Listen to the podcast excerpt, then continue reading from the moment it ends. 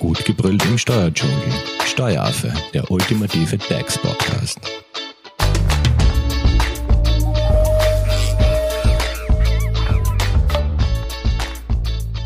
Hallo und herzlich willkommen beim Steueraffen. Die Kleinunternehmerregelung erspart ja generell viel Papierkram und bringt eine Steuerbefreiung mit sich. Doch die Beanspruchung der Steuerbefreiung kann ja Fluch und Segen zugleich sein. In der heutigen Podcast-Folge geht es darum, welche Fehler Kleinunternehmer und Kleinunternehmerinnen vermeiden sollten und generell, wofür man sich entscheiden soll, Steuerbefreiung oder Steuerpflicht. Und genau darüber sprechen wir heute mit unserem Experten Helmut Leitinger. Er ist geschäftsführender Gesellschafter und Steuerberater bei der Hofer Leitinger Steuerberatung. Hallo Helmut. Hallo Simone.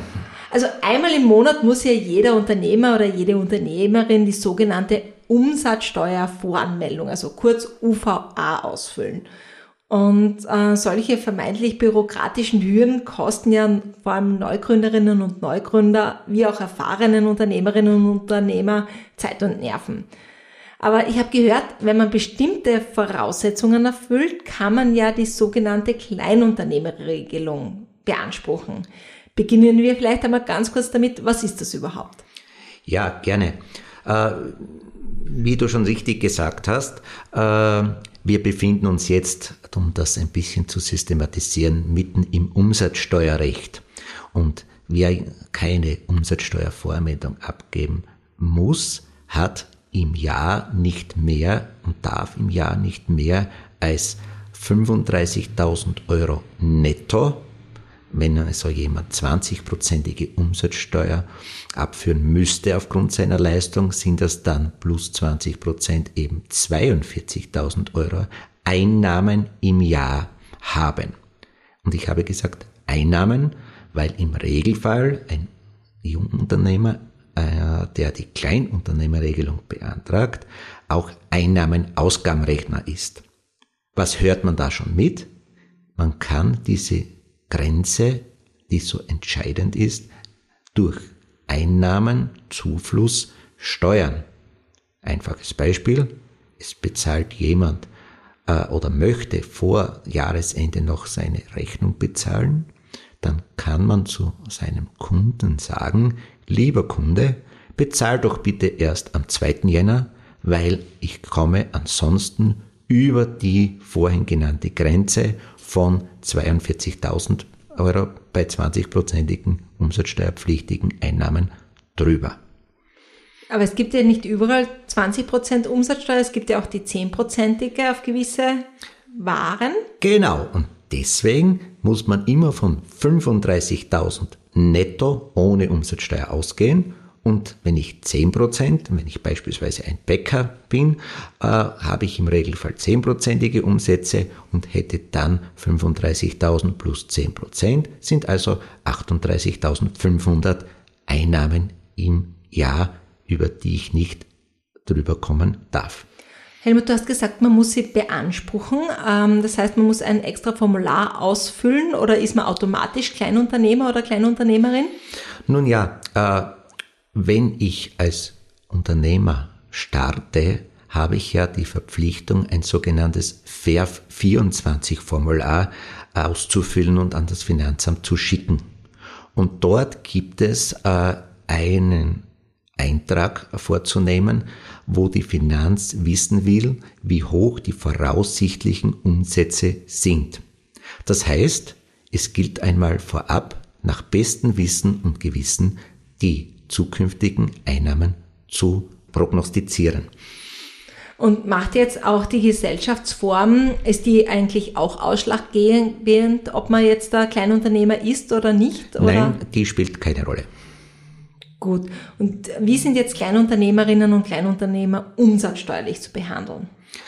Äh, wie du schon vorhin richtig gesagt hast, sie müssen umsatzsteuerrechtlich nichts tun. Sie dürfen auch nichts tun. Achtung, Falle. Wenn man als Kleinunternehmer eine Rechnung schreibt, eine Rechnung ausstellt, darf man auch nicht den Umsatzsteuersatz und vor allem den Umsatzsteuerbetrag gesondert anführen. Warum? Das Umsatzsteuerrecht ist ein Formalrecht. Und man schuldet diese Umsatzsteuer, die auf der Rechnung angeführt wird, trotzdem, auch wenn man die vorhin erwähnten Grenzen nicht überschreitet. Daher Achtung, wenn eine, später eine Prüfung stattfindet vom Finanzamt, kann das zu Nachzahlungen führen. Also das ist eigentlich schon einmal der erste Fehler, den es zu vermeiden gilt, wenn man Kleinunternehmer ist, darf man keine Umsatzsteuer auf der Rechnung anführen. Das ist vollkommen richtig, das sehen wir immer wieder in der Praxis und äh, man sollte hier als Kleinunternehmer auch als Text auf die Rechnung schreiben, damit sein Vertragspartner auch weiß, ist man Kleinunternehmer oder nicht, dann sollte man den Satz auf die Rechnung, auf der Rechnung anführen, ich bin Kleinunternehmer im Sinne des Paragraphen 6 Ziffer 27 USDG. Um einfach alle Missverständnisse auszuräumen. Genau. Aber jetzt sagen wir so, wenn ich jetzt da keine Umsatzsteuer anführe auf der Rechnung, kann ich ja quasi als Unternehmer mir aber auch keine Vorsteuer ziehen. Auch Oder? das ist vollkommen richtig. Äh, man kann leider nicht alles haben. Aber besteht jetzt die Möglichkeit, auf diese Steuerbefreiung einfach zu verzichten, weil ich sage, okay, ich habe jetzt so viele Ausgaben und würde mir aber ganz gerne die Vorsteuer zurückholen? Ja, das kann ich. Aber wann soll man das äh, machen? Ja, wann macht Sinn, darauf wann zu verzichten? Wann macht das Sinn?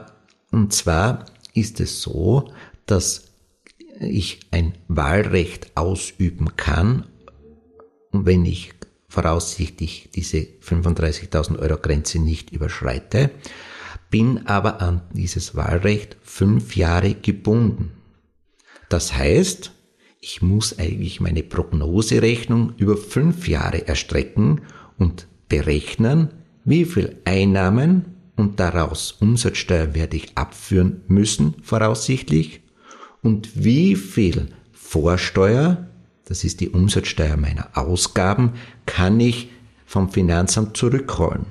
Und nur dann, wenn hier sich ein Vorteil ergibt, macht das logischerweise Sinn. Also bitte Tipp, Berechnung über einen Zeitraum von fünf Jahren anstellen. Das heißt, einen weiteren Fehler, den es zu vermeiden gibt, heißt das quasi, den Umsatz darf man nicht falsch einschätzen. Ja, es ist eben äh, natürlich zugegebenermaßen schwierig, äh, äh, den Umsatz zu einzuschätzen, äh, vor allem über einen Zeitraum von, von fünf Jahren. Ähm, übrigens äh, ist dieser fünfjährige Zeitraum äh, bei Vermieter noch ein längerer.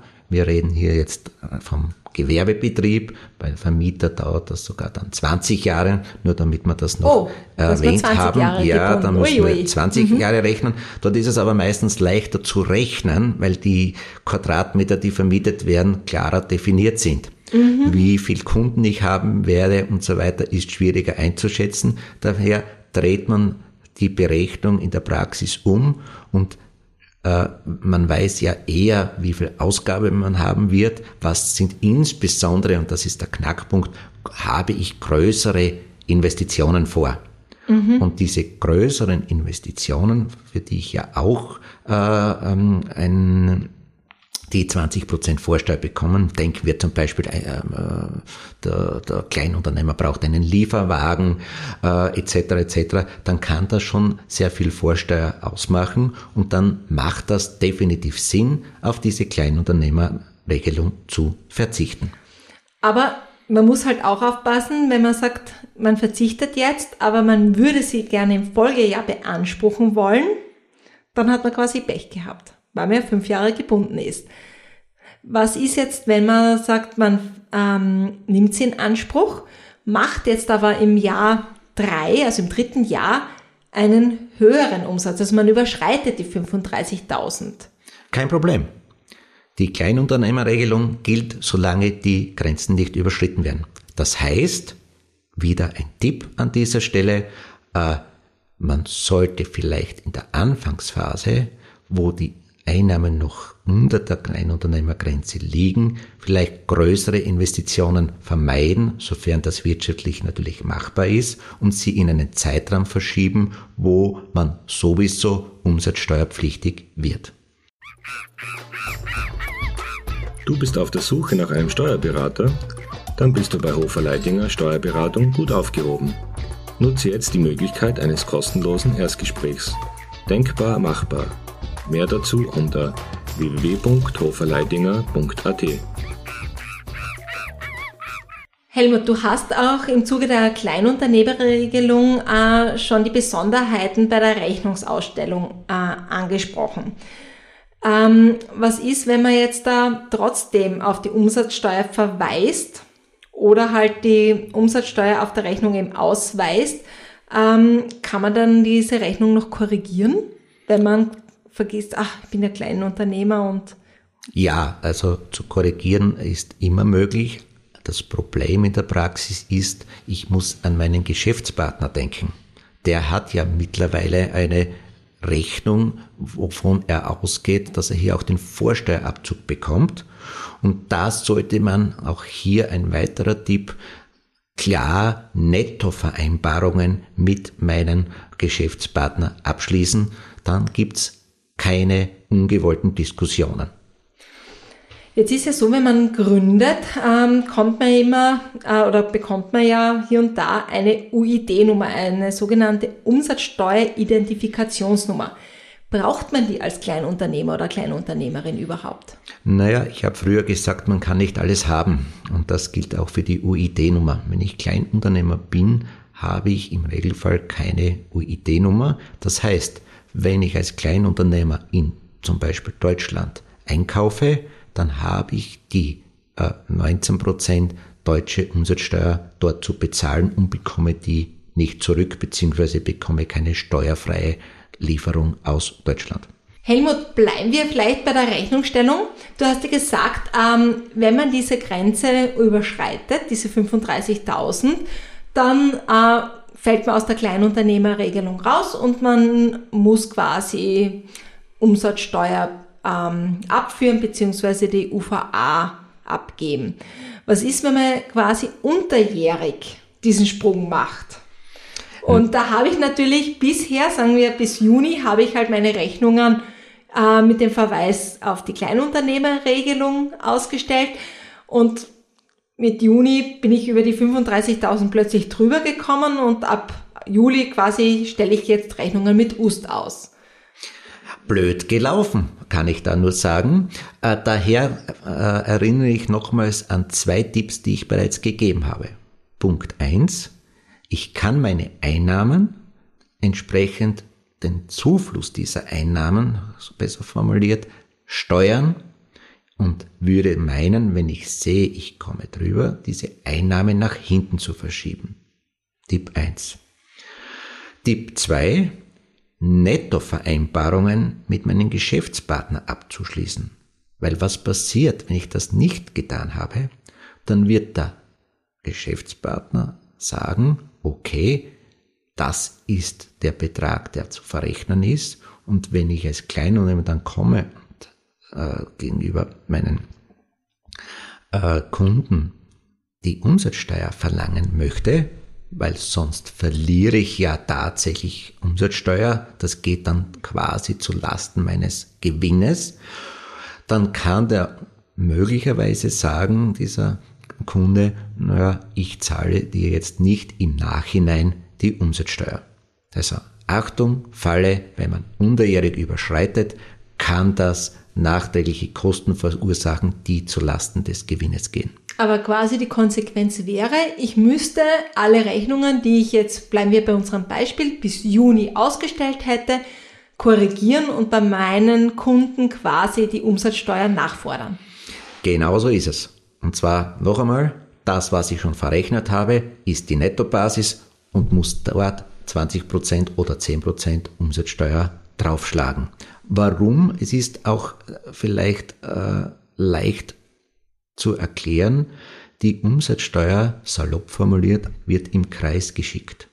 Das heißt, der Kunde zahlt dem Jungunternehmer dann, der über diese Grenze gekommen ist, die Mehrwertsteuer, die Umsatzsteuer. Der Jungunternehmer zahlt sie ans Finanzamt und das Finanzamt zahlt es dem Kunden des Jungunternehmers wieder zurück. Und daher entsteht, wenn man das formal richtig macht, kein Schaden. Die Praxis zeigt allerdings anderes, dass oft kein Verständnis vom Kunden da ist, hier nachträglich noch etwas zu bezahlen. Und äh, insbesondere bei jenen Kunden, die ja keine Möglichkeit haben, sich die Vorsteuer vom Finanzamt wieder zurückzube äh, zurückzubekommen. Mhm. Und wann äh, muss man jetzt diese sogenannten Umsatzsteuervoranmeldungen abgeben, also diese UVAs, von, die jetzt immer wieder aufgetaucht sind? Ja, äh, hier gibt es die Grundregel, dass 45 Tage nach Monatsletzten eine Umsatzsteuervormeldung einzureichen ist. Hier gibt es aber auch wieder eine Erleichterung, wenn die Umsätze, sprich Einnahmen im Jahr 100.000 Euro netto nicht überschreiten, dann muss ich das nur alle Quartal, also alle drei Monate plus 45 Tage machen. Beispiel, am 15. Mai bezahle ich die Umsatzsteuer für Jänner, Februar und März. Okay, und wie schaut es jetzt aus? Müssen umsatzsteuerbefreite Kleinunternehmer auch eine Jahresumsatzsteuererklärung abgeben? Also die ist ja eigentlich auch immer am Jahresende fällig. Ja, äh, es wird hier sozusagen ein bisschen der Amtsschimmel. Äh, obwohl per Saldo keine Steuer bezahlt wird, ist trotzdem eine Meldeverpflichtung am Jahresende gegeben im Sinne einer Jahreserklärung, wo man einfach äh, bekannt gibt, wie viel Einnahmen man hat und dass diese Einnahmen alle im Sinne der Kleinunternehmerregelung steuerbefreit sind. Helmut, du hast ähm, gleich zu Beginn erwähnt, dass wir ja jetzt uns auf den Umsatzsteuerbereich ähm, bei der Kleinunternehmerregelung konzentrieren. Gibt es jetzt auch einen anderen Bereich, wo die Kleinunternehmerregelung wirkt? Äh, auf den ich unbedingt hinweisen möchte, ist die Sozialversicherung. Auch dort äh, gibt es äh, die gleiche Grenze. Gebar die 35.000? Die mhm. Grenze von den 35.000, danke. Und gepaart mit einer Gewinngrenze, der sogenannten zwölffachen Geringfügigkeitsgrenze, also beide Grenzen sind hier zu beachten. Wenn wir diese Grenzen nicht überschreiten, dann muss man auch keine Sozialversicherung bezahlen, mit einer kleinen Ausnahme der sogenannten Unfallversicherung, äh, aber keine Kranken- und keine Pensionsversicherung. Wann macht das zum Beispiel Sinn? Naja, ich denke wieder an Praxisfälle. Zu mir kommen viele äh, Kleinunternehmer, Jungunternehmer, die noch im Dienstverhältnis beschäftigt sind und dort ja sozialversichert sind. Dort zahlen sie schon Krankenversicherung und Pensionversicherung und müssten diese dann sozusagen doppelt bezahlen. Und mhm. die können sie sich dann ersparen, wenn hier ein Antrag, hier ist ein Antrag notwendig, bei der Sozialversicherungsbehörde eingereicht wird. Okay, das macht Sinn. Und die Frage aller Fragen, äh, wofür soll man sich jetzt entscheiden? Befreiung oder Pflicht? Äh, Steuerpflicht? Man kommt um die Planung nicht herum, äh, mhm. damit man hier eine vernünftige Entscheidung treffen kann. Und auch hier ein bisschen wiederholend, äh, wenn man startet, äh, sollte man eben versuchen, am Anfang möglicherweise diese Befreiungen sehr wohl in Anspruch zu nehmen. Warum? Man hat Verwaltungsvereinfachungen äh, etc. Aber letztendlich ist es ein Rechenexempel. Habe ich mehr von der Finanz zurückzubekommen oder muss ich mehr zahlen? Und das sollte man vorab durchrechnen, so wie wir das für viele Kleinunternehmer laufend machen. Also macht Sinn, hier auf alle Fälle mal den Rat bei einem Steuerberater einzuholen. Das glaube ich definitiv. Und äh, man muss vielleicht auch noch etwas sagen. Das eine ist die Ersparnis der Umsatzsteuer, aber ohne Planung, und da wiederhole ich mich schon, geht es nicht. Das heißt, wenn ich starte, werde ich mal einen Forecast abgeben. Aber bekanntermaßen ändert sich sehr viel im Laufe eines Geschäftslebens. Daher, abschließender Tipp von mir, unbedingt laufend eine Buchhaltung, ein Rechnungswesen mitführen, damit man hier auch laufend erkennt, ob man diese Grenzen, ob man in Gefahr ist, diese Grenzen zu überschreiten oder nicht. Helmut, und eine letzte Frage, die uns via Social Media erreicht hat. Kleinunternehmerregelung auf mehrere Unternehmen anwenden? Fragezeichen. Also sprich, ähm, der Fragende ist hier Webdesigner und macht nebenbei noch Übersetzungen. Das Umsatzsteuerrecht sieht ein, äh, den Jungunternehmer immer als Sammelbecken, egal welche gewerbliche oder selbstständigen Einkünfte er hat oder auch Vermietungseinkünfte. Selbst wenn jemand eine Landwirtschaft hätte, spielt das eine gewisse Rolle. Daher, äh, man muss auf das Individuum sozusagen abstellen. Das heißt, hier werden alle Einnahmen in einen Topf geschmissen, egal ob die jetzt aus Webdesign oder aus den Übersetzungen kommen. Genau Und so ist es. Auch hier 35.000 zu wiederholen. Genau so ist es. Helmut, wenn es jetzt noch Fragen gibt zur Kleinunternehmerregelung, wie erreicht man dich am besten? Am besten äh, per E-Mail unter graz.hoferleitinger.at. Perfekt. Und wenn ihr natürlich Fragen habt, ihr könnt uns die auch über unsere Social Media Kanäle stellen. Wir leiten die gerne an Helmut weiter. So viel zum Thema Kleinunternehmerregelung. Und ähm, wir sind eigentlich in der heutigen Podcast-Folge immer wieder über das Thema Rechnung, korrekte Rechnungslegung, Vorsteuerabzug gestolpert. Und dazu werde ich nächste Woche Helmut ein paar Fragen stellen, damit wir auch hier wissen, wann ist eine Rechnung korrekt ausgestellt. Also dranbleiben. Dankeschön Helmut für die ausführlichen Infos und Tipps und danke euch fürs Zuhören. Tschüss. Das war Steueraffe. Wenn ihr noch Fragen, Wünsche oder Anregungen habt, nutzt die Social Media Kanäle. Den Steueraffen findet ihr auf Facebook und auf Instagram. Hinterlasst einfach ein Like oder einen Kommentar. Und wenn ihr keine Podcast-Folge mehr verpassen wollt, dann abonniert den Steueraffen in eurer favorisierten Podcast-App. Weitere Infos findet ihr auch unter www.steueraffe.at. Vielen Dank fürs Zuhören, bis zum nächsten Mal, wenn es wieder heißt, gut gebrüllt im Steuerdschungel.